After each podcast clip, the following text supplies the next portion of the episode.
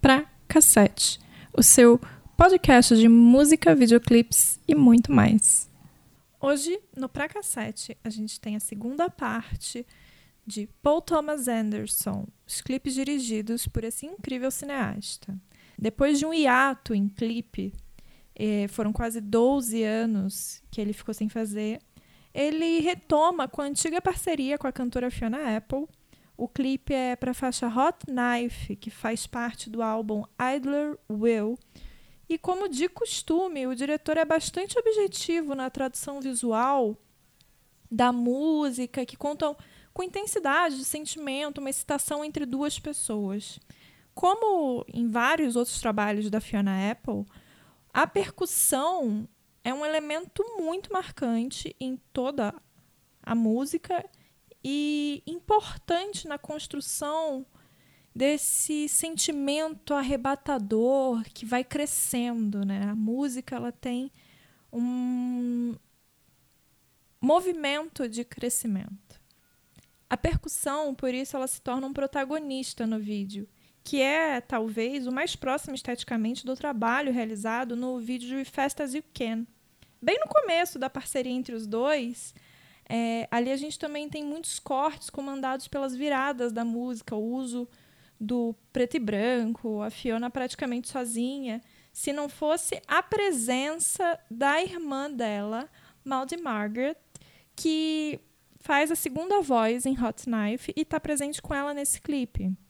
É, esses dois detalhes da presença da irmã e a função do preto e branco são um dos poucos diferenciais dos dois clipes, mas o ritmo ele tá ali de uma maneira que mostra o quão visceral é aquele sentimento narrado na música e o quão visceral é a relação da Fiona com a música, né? Tem vários momentos que a própria Fiona Apple, durante o clipe, toca a percussão com muita garra, assim, você consegue perceber todo o corpo dela cantando junto com a música. É muito bacana. O clipe, ele divide a tela em múltiplos planos simultâneos, que é um resultado bastante interessante. Parece uma ideia simples, mas se torna, junto com o ritmo, esses planos simultâneos, o que vai acontecendo, o desencadeamento das imagens, uma hipnose, suga qualquer pessoa para dentro das batidas de Hot Knife. O nono clipe realizado pelo Paul Thomas Anderson é uma outra parceria muito interessante dele com a cantora e musicista Joanna Nilsson. Para o álbum Divers de 2015, a faixa escolhida para o começo dessa parceria se chama Sapocanican. E essa faixa, ela praticamente merece um programa só para ela, de tão complexa que é a letra e como o clipe, dentro de uma certa simplicidade, consegue abordar todas as camadas que estão presentes na música. Antes de mais nada, vamos explicar um pouquinho quem é a Joana Nilsson. A Joana é uma cantora arpista com um, uma ligação muito forte com a música clássica. Ela tem uma formação clássica. E tem ali as influências do dream pop, algo entre Kate Bush e Bjork. Caso você não conheça Joana Nilsson, vale o Google. Infelizmente, ela não está no Spotify, mas você encontra ela no Deezer ou no YouTube. E ainda mais se você curte, como eu, um clima incenso, cristais, vidas passadas, é disso que você precisa. Joana Nilsson é incrível, poética, profunda e tem uma voz deliciosa. Sobre a faixa Sapocânica, é uma verdadeira viagem arqueológica por uma Nova York que não está mais lá. O título da música é o nome dado pelos nativo-americanos de uma tribo chamada Lenape para uma pequena região que habitavam em Manhattan antes do período de 1600. Os Lenape falavam Unami, e o nome Manhattan vem do Unami, que é Manhattan, que se traduz como ilha de muitas montanhas.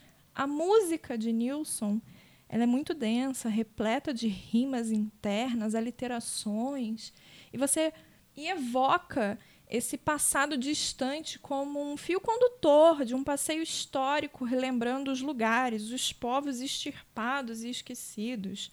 Essa escavação ela é feita pela artista, começando por um nome peculiar que chama a atenção na primeira frase da música, que fala Ozymandian. Ozymandian é o nome grego para Ramsés II, o terceiro faraó da 19ª dinastia egípcia, e frequentemente lembrado como o melhor faraó por causa das suas vitórias em diversas campanhas. Essa referência é feita para incorporar elemento das poesias de Percy Bysshe Shelley e Hor Horace Smith, ambas intituladas Ozymandia que são de 1818. Os Lenape foram removidos de Sapocanican, área que hoje compreende o Greenwich Village. Eles foram removidos pelos holandeses. A região crescia tabaco e especula-se que o nome Sapocanican possa significar campo de tabaco ou tabaco selvagem. Os holandeses eles se renderam aos ingleses em 1664. E o que era a Nova Amsterdã se tornou Nova York. O Washington Square Park, hoje coração do Greenwich Village, foi um espaço reservado aos cemitérios durante as epidemias das primeiras décadas de 1800.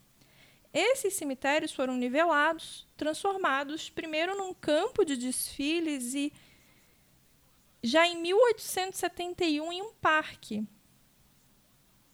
Hoje estima-se que, por causa de todas as epidemias e tudo mais, estejam cerca de 20 mil corpos embaixo ali do Washington Square Park. Isso tudo para falar que Joana Nilsson, ela faz essa incrível viagem, é, passando por todos esses momentos muito, muito arqueológicos da antiga, antiga, antiga é, Nova York. Esse momento de formação mesmo daquele espaço. E o clipe, ele é uma experiência interessante porque numa camada inicial é uma despretensiosa caminhada no bairro. Que se ninguém soubesse desse background, não, não entenderia exatamente a, a cantora andando. Só que ela está justamente passando no Washington Square Park, nas ruas que eram ali importantes no Greenwich Village, enfim, dando esse rolezinho em Sapocânica. Essa ideia de acompanhar o sujeito, inclusive, caminhando é muito comum para o Paul Thomas Anderson. Aparece em diversos clipes, mas é sempre bom ressaltar que, não só nos clipes do Paul Thomas Anderson, essa, esses clipes que você assiste e tem caminhadas, sempre desconfia que essa simplicidade geralmente guarda esses segredinhos, essas camadas mais profundas, alguma informação que a gente não necessariamente conseguiu captar, às vezes por não ser dos Estados Unidos, não entender o que, que, que região exatamente é aquela e qual é esse histórico, é, parece às vezes muito mais simples do que realmente é. O clipe ele oscila imagens noturnas e diurnas que poderiam estar ali arbitrariamente, uma decisão do diretor, ah, agora vai ser de manhã ou vai ser à noite. Mas são pontos de virada nas passagens temporais da, dentro da música, E é uma grande sacada que dentro da música tem outras diversas referências, inclusive Van Gogh. E poderia ter um programa justamente como eu falei no começo, somente sobre esse clipe. Mas tentando ser sucinta para conseguir falar do próximo clipe da Joana Nilsson, que também é uma parceria com Thomas, Paul Thomas Anderson, esse esse clipe ele acerta muito em ser simples numa, nessa camada de ah, é, ainda assim é apenas um passeio mesmo que tenha todo esse background de história e escavação mas a música já é muito densa muito informativa muito, tem muitas camadas e muitas mensagens ali dentro, é uma ideia interessante você optar enquanto diretor por uma coisa que te dê menos elementos mesmo. Você não tem que trabalhar mais com 700 informações além da música. Então foi uma boa intuição ali do Paul Thomas Anderson e esse clipe é realmente incrível. Mesmo sem todas essas informações, ele vale só pela fofura que é a Joana Nilsson e aquele cabelo lindo, imenso dela. Antes de falar do segundo clipe dos dois juntos, é, vale lembrar que o encontro deles carrega um ponto em comum com uma tonalidade da música da Joana, que é a psicodelia. A Joana também é atriz e no filme de 2014, Vício Inerente, dirigido por Paul Thomas Anderson, ela fez a voz que narra o filme. E o filme é completamente psicodelia pura. Ele se passa na Califórnia, viajandona dos anos 70. E surge daí essa, essa união dos dois, né? Artística. Do mesmo álbum de Sapocânica, que é o álbum intitulado Divers, ele dirige o clipe de Divers. As duas músicas, apesar de constarem no mesmo álbum, elas são trabalhos bem singulares, muito diferentes. E Divers, o lirismo investiga o estar vivo, a morte, os afetos dessa jornada. A ideia é de se ligar a algo mergulhando, literalmente, como diz a letra, nessa busca. O clipe traz uma Joana Nilsson, que ao mesmo tempo é uma figura literalmente enorme, cercada da força da natureza, no caso, um vulcão. Ela é totalmente etérea.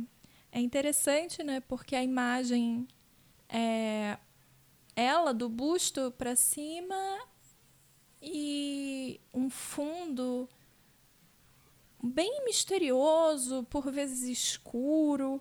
É, muito bonito até, intrigante, parece uma espécie de pintura, porque de fato é, inclusive eu vou falar um pouquinho sobre isso. Mas por vezes a imagem dela fica com maior contraste, como se ela tivesse mais presente, e por outras ela vai se esvaindo numa espécie de fade delicado que dá um protagonismo às erupções do vulcão. E aí entra a parte da pintura e da arte, que ficou nas mãos de Kim Kiver, que é um artista que desenvolve uns trabalhos fotográficos conhecidos como pinturas em água. É lindíssimo, vale a pesquisa também. Eu vou colocar algumas imagens no Instagram do, do Pra Cassete.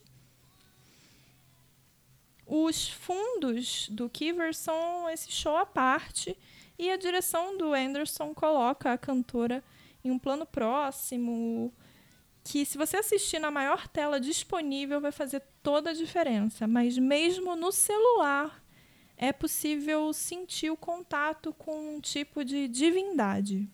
Bom, quando a gente voltar para falar do Paul Thomas Anderson, a colaboração da vez vai ser com Radiohead.